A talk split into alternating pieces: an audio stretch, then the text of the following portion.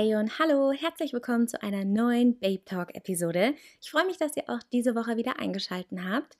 Lasst uns in der heutigen Babe Talk Folge mal über meine persönlich größte Stressquelle sprechen, nämlich mich selbst. Ihr wisst ja, da ich es schon oft erwähnt habe, dass es mir persönlich sehr viel hilft, Sachen niederzuschreiben und auszusprechen. Und wenn ich da mit dem einen oder anderen, mit meinen Blogposts und meinen Podcast-Folgen vielleicht sogar auch noch weiterhelfen kann oder zumindest einen Denkanstoß geben kann, dann ist das natürlich eine Win-Win-Situation. Von außen sieht es oft so aus, als hätte ich unendlich viel Energie, bin super zielstrebig und habe alles im Griff. Diese Tage gibt es tatsächlich auch. Doch wenn ich mal ehrlich bin, sind diese eher selten. Allein durch meine Instagram Stories kann schnell mal der Eindruck entstehen, dass ich super strukturiert bin. Ich bin immer stets bemüht, euch auch Rückschläge zu zeigen und mich auch einmal aufzuregen und zu erzählen, wenn mal etwas nicht so gelaufen ist, wie es soll. Dennoch sieht es zum Großteil einfach so aus, als ob alles gut klappt. Hm. Warum? Weil ich mein Profil zu einem Rückzugsort machen möchte, wo man mit positiver Lebenseinstellung begrüßt wird, denn ich bin ein sehr positiv eingestellter Mensch.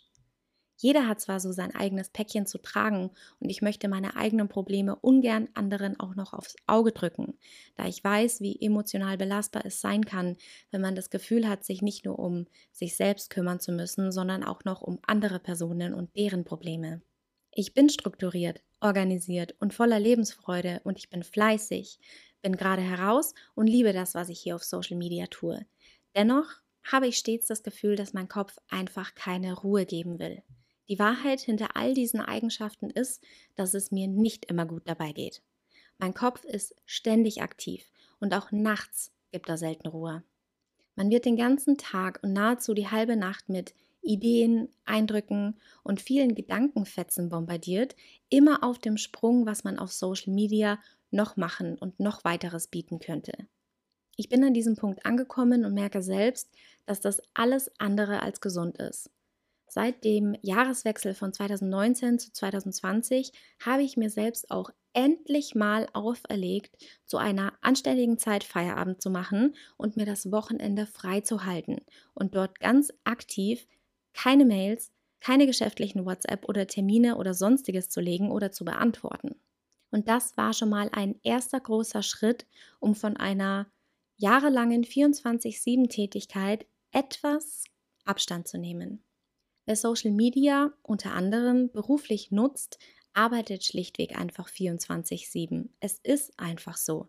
Man ist immer aktiv, möchte immer auf Kommentare, Nachrichten etc. antworten schaut, was die Konkurrenz so treibt, sucht nach Inspirationen oder legt einfach auch Shootingtermine oder anderes aufs Wochenende, da sonst einfach irgendwo die Zeit dafür fehlt.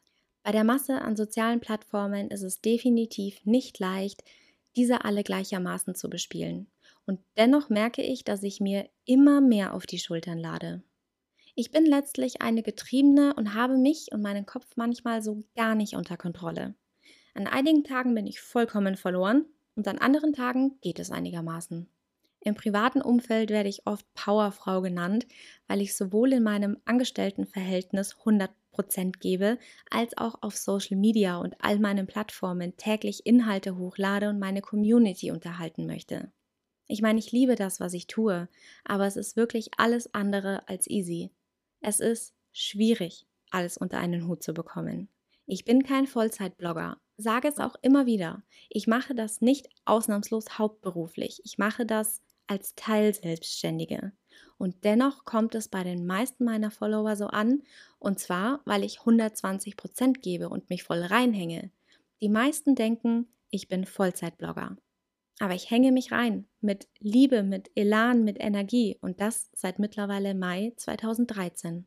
Also seit über sieben Jahren zu diesem Zeitpunkt power ich Tag für Tag durch, schreibe Blogposts, lade Fotos auf Instagram hoch, mache tägliche Stories, versuche meinen Twitter- und Facebook-Account irgendwie noch einigermaßen aktuell zu halten und mit Inhalten zu bespielen, lade ab und zu TikToks hoch, neuerdings auch Reels auf Instagram, stecke voll in der Planung meines Podcasts, plane derzeit wieder eventuell mit YouTube anzufangen, da sich das mehrfach gewünscht wurde, habe nebenbei wie jeder andere Mensch aber auch ganz normal einen regulären Job, in dem viel von mir verlangt wird.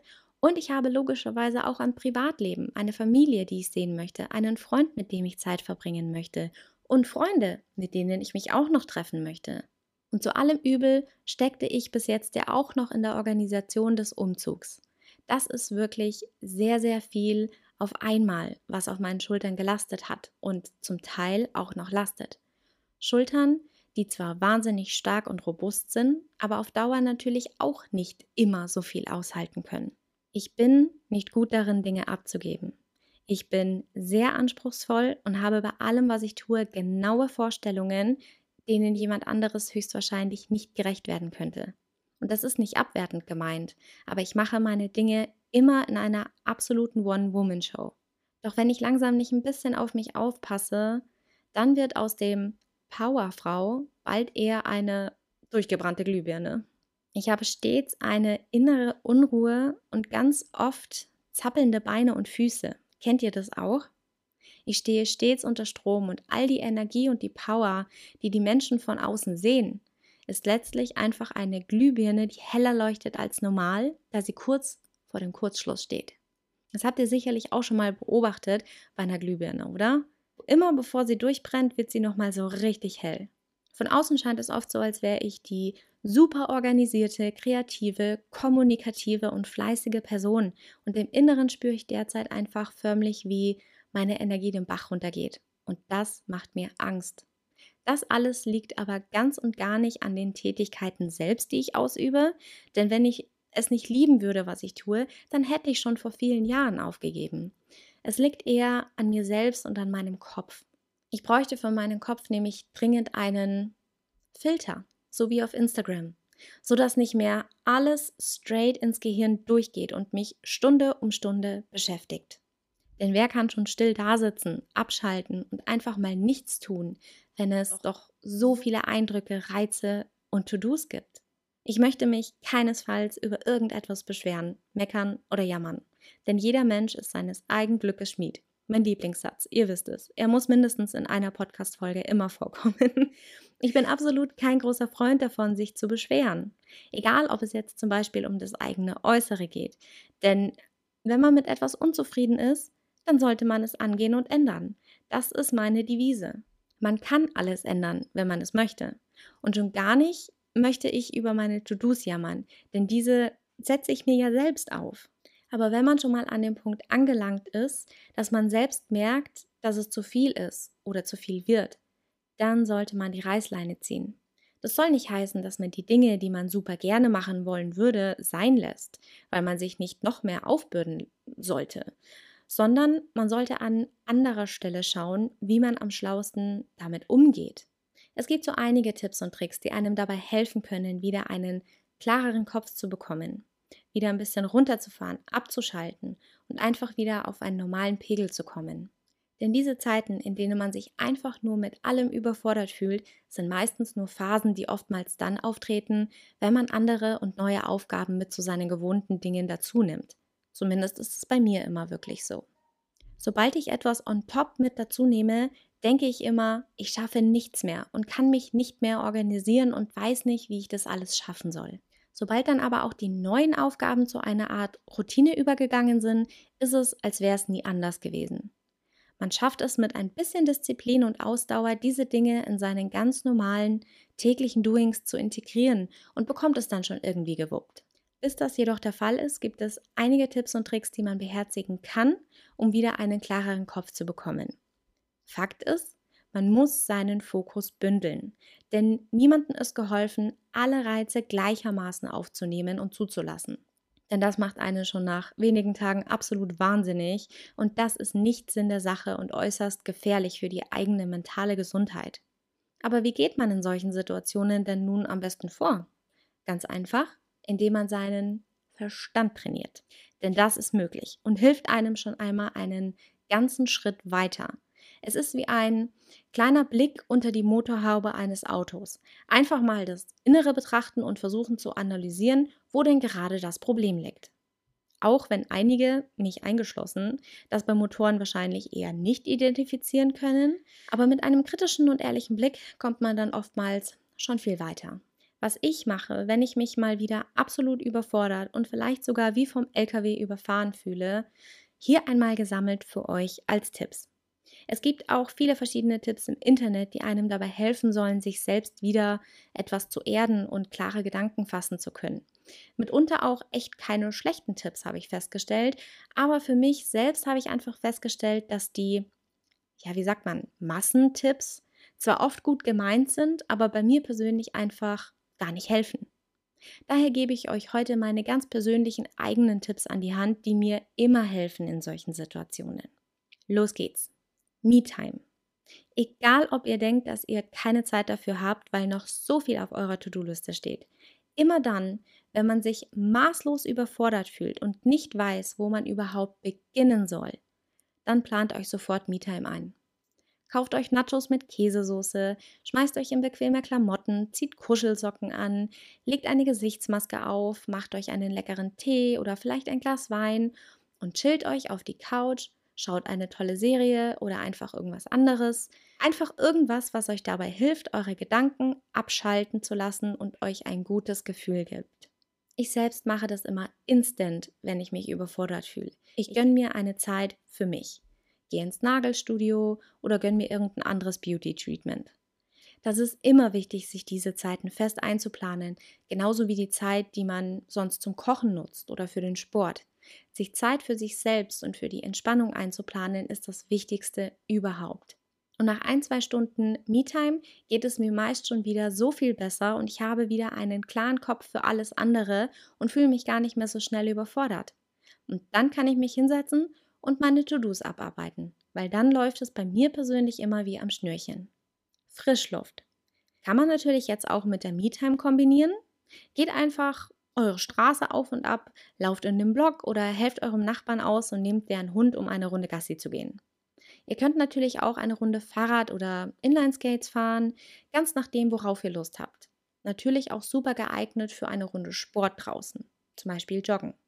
Denn das macht euren Kopf frei, hilft bei der Durchblutung und ihr werdet merken, dass ihr schon nach wenigen Minuten an der frischen Luft nicht mehr so unruhig seid und euch wieder ein bisschen besser fokussieren könnt. Frischluft ist echt so simpel und kann dennoch so unheimlich viel bewirken.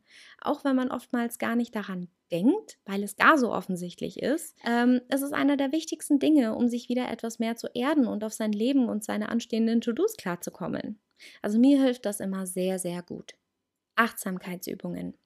Schnappt euch eine Sportmatte, Yogamatte oder eine Decke oder irgendwas anderes Bequemes als Unterlage und schaut einfach mal auf YouTube nach Achtsamkeitsübung oder zum Beispiel auch nach geführter Meditation. Letztlich geht es nur einfach darum, sich entspannt auf den Boden zu setzen, ruhig und bewusst zu atmen und die Gelenke zu entspannen mit super einfachen Übungen, die alles andere als anstrengend sind. Schon fünf bis zehn Minuten können da echte Wunder bewirken. Ich mache das übrigens nicht nur in Situationen, in denen ich überfordert fühle, sondern morgens und abends. Einmal direkt nach dem Aufstehen aus dem Bett noch heraus und einmal, äh, bevor ich zu Bett gehe. Manchmal kann es auch in der Mittagspause super sein, um runterzukommen, klare Gedanken fassen zu können. Und wenn man sich dann mental und körperlich entspannt, hilft es auch wieder, den Nachmittag gut rumzubekommen. Ich kann euch das generell nur empfehlen. Probiert das mal unabhängig von diesen Tipps für Stress aus, denn sich zu erden mit einfachen Achtsamkeitsübungen, Stretchingübungen, das ist so ein toller Tipp allgemein für den Alltag, entweder morgens oder abends oder beides oder mittags. Probiert es bitte unbedingt mal aus. Für die mentale Gesundheit empfehle ich solche Übungen nämlich wirklich sehr. Musik und Podcasts. Das kann wirklich sehr entspannend sein. Macht euch einfach eine ruhige Playlist an oder schaut einfach mal auf zum Beispiel Spotify nach einer Chill-Musik-Playlist oder hört einfach eine Folge eures Lieblingspodcasts. Aber bitte bloß nichts Anstrengendes wählen, denn das würde euer Mitdenken erfordern. Wählt etwas aus, dem ihr in Ruhe nebenbei lauschen könnt, gerade wenn ihr zum Beispiel einen Podcast hört von Personen mit beruhigenden Stimmen kann es sehr hilfreich dabei sein, abzuschalten und einen Moment der Ruhe zu genießen. Ihr müsst nicht stumm und still dabei dasitzen und zuhören, aber es kann bei der Entspannung sehr hilfreich sein. Ihr könnt euch zum Beispiel auch ein Puzzle schnappen und eure Gedanken einfach mal nebenbei auf andere Dinge lenken. Oder ihr bastelt etwas, malt ein schönes Bild oder geht anderen entspannenden Tätigkeiten nach, die nicht 100% eurer vollen Aufmerksamkeit benötigen. Lenkt euch einfach für eine Weile mit etwas Ruhigem ab und schafft so wieder etwas mehr innere Ruhe. Organisation und Routinen. Sobald Aufgaben, die ihr on top genommen habt, in eure täglichen Routinen übernommen habt, ist alles nicht mehr so schlimm, wie es am Anfang scheint. Man fragt sich zunächst oft, wie man das alles einfach unter einen Hut bringen und schaffen soll. Aber oftmals hilft es einfach, es einfach zu machen. Und sobald man sich an die neuen Herausforderungen gewöhnt hat und sie zur Routine geworden sind, ist alles nur noch halb so schlimm. Und damit man das schafft, ist eine richtige Organisation das A und O.